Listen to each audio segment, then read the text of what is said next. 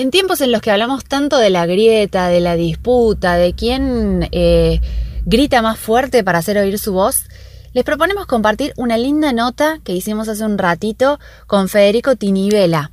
Él es eh, parte de la biblioteca de Rosario, de la biblioteca Dr. Juan Álvarez, y mm, allí están trabajando para comenzar este viernes con la biblioteca presente. Van a escuchar de qué se trata, pero probablemente algo hayan visto estos días en redes porque estuvo circulando bastante esta idea de la biblioteca humana como se hacía y se hace en algunos otros países, por ejemplo Dinamarca.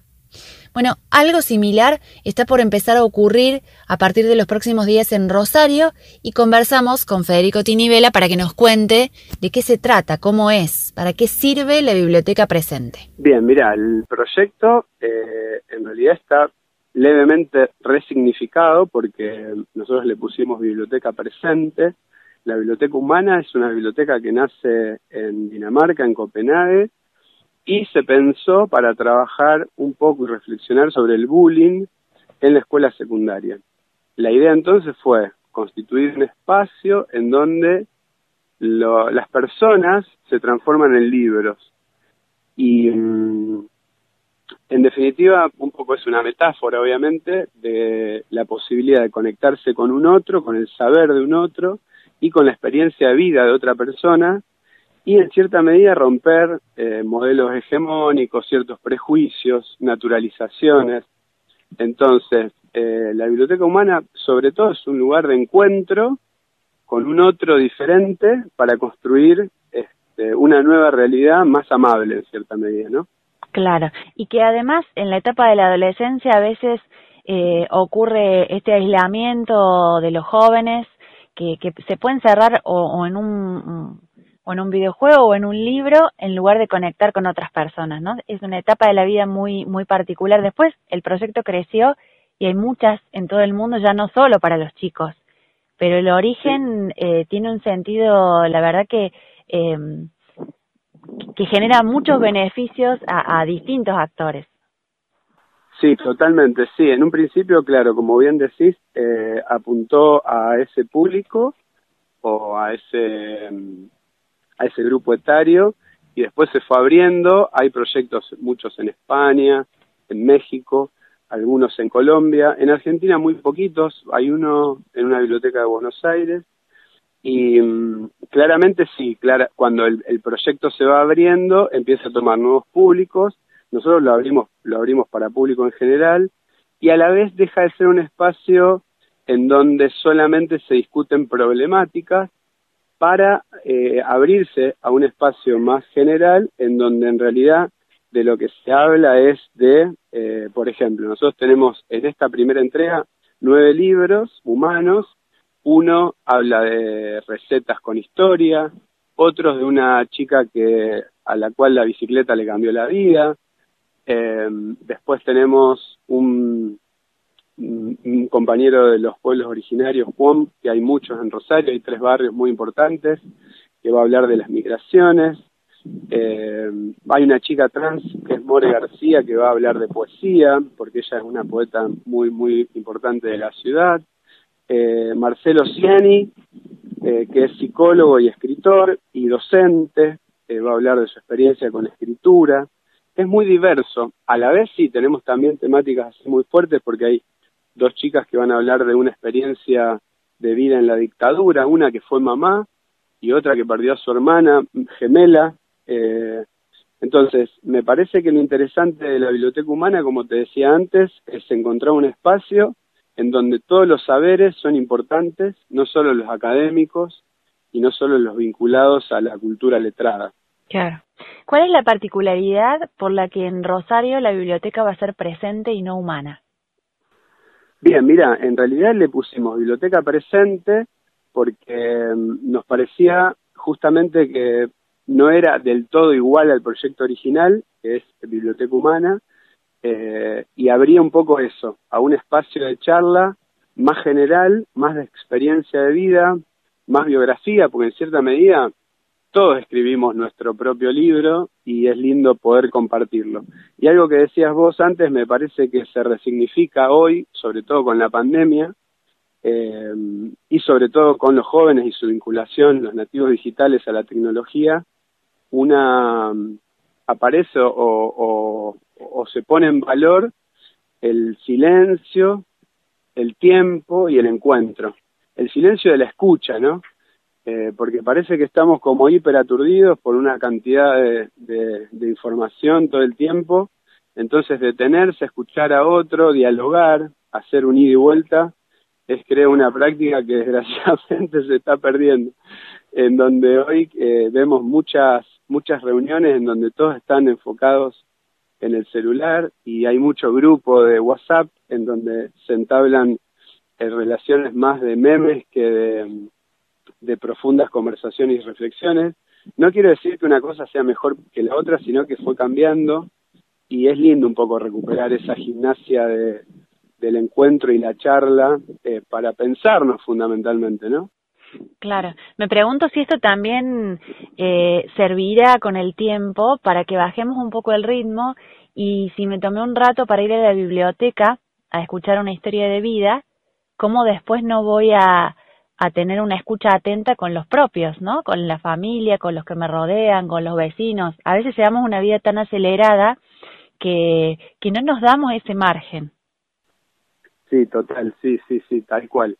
Yo creo que es, en realidad esto es como una primera, una, una chispita que, que sirve para, para volver a pensarse de otro modo, eh, con esto que decís vos, con, con, con la posibilidad de mirarse a los ojos, de, de frenar y entender que, bueno, eh, un poco agradecer el estar en el mundo, ¿no? Que, viendo lo que está pasando hoy a nivel mundial y con el ecocidio que está llevando adelante en todas partes, cómo estamos en cierta medida haciéndonos mal a nosotros mismos, creo que la idea de parar y decir, che, bueno, vamos a volver a, a las raíces, un poco está pasando con la alimentación, eh, con, con la mirada hacia los pueblos originarios, hacia el cuidado de la tierra. Eh, hay como, como también ciertas luces que están apuntando a otra cosa. Eh, me parece que volver a, encontrarse desde otro lugar, eso es inherentemente humano. Entonces, eh, así como el libro va mutando, porque el libro nació siendo un, un, un escrito en una tablilla y después pasó a ser un papiro y después un códice y hoy está en una pantalla. Eh, creo que lo más importante es la posibilidad de narrarse y de compartir la, narración con el otro. Un poco Nancy decía que leer eh, es una refriega de mundos, porque yo me encuentro mm. con el mundo de otro y un poco encontrarse con el otro, más allá del libro, con el otro en persona, también es una refriega de mundos en donde yo puedo enriquecerme. Eh, entonces, ahora que, que apareció mucho esto de el otro como enemigo, como alguien que me pueda hacer mal, como competencia, creo que hay que volver a mirar al otro como la posibilidad de, de, generar comunidad, ¿no?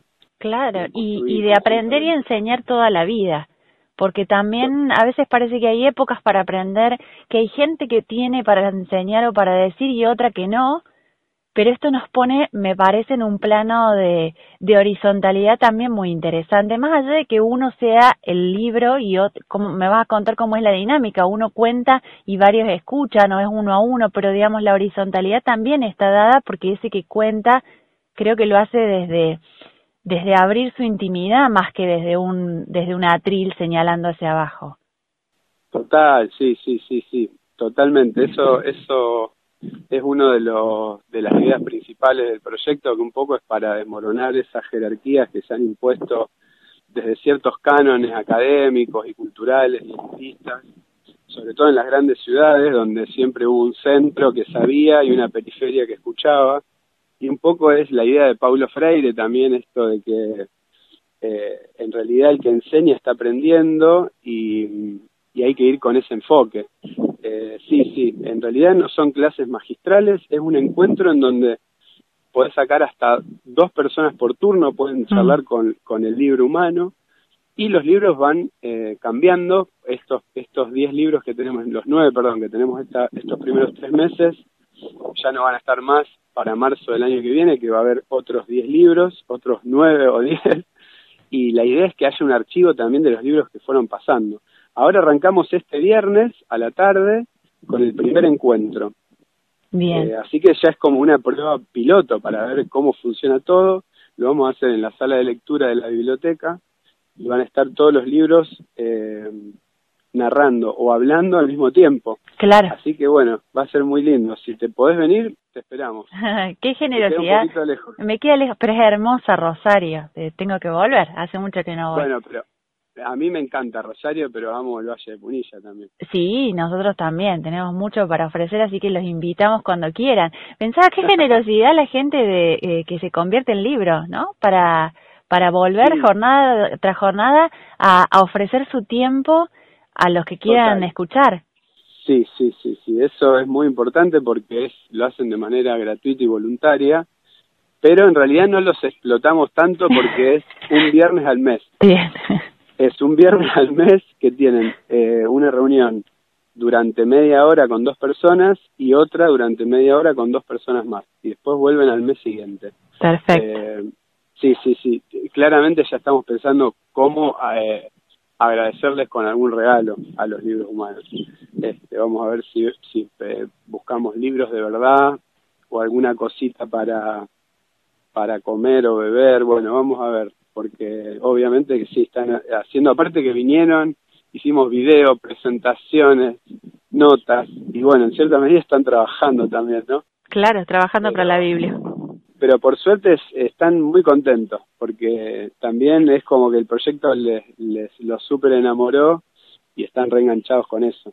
Bueno, nos alegramos mucho, ha sido un gusto que nos contaras esta experiencia, poder eh, también eh, aprender de lo que están haciendo en otras partes de la Argentina y bueno, y nos ponemos a disposición para que la radio sirva a lo mejor de canal para eh, compartir con, con otras audiencias lo que va pasando en Rosario cuando guste me encanta. Bueno, muchísimas gracias. Muchas, muchas gracias y bueno, espero que nos veamos pronto.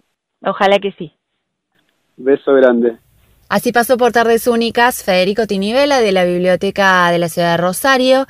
Nos contó cómo va a funcionar la biblioteca presente y nos este, sembró muchas ganas de leer historias, historias en papel e historias, ¿por qué no?, en las personas que tenemos al frente y que seguramente tienen mucho para contar, de las que sin dudas tenemos mucho que aprender y ojalá nosotros nos pensemos un poco también así, ¿no? Si hay alguien que me esté escuchando que puede tomar algo de mí, tengo que dar lo mejor que tengo para el otro y, y eso seguramente me va a ayudar también para manejarme en mi vida cotidiana, para aspirar a ser una mejor persona.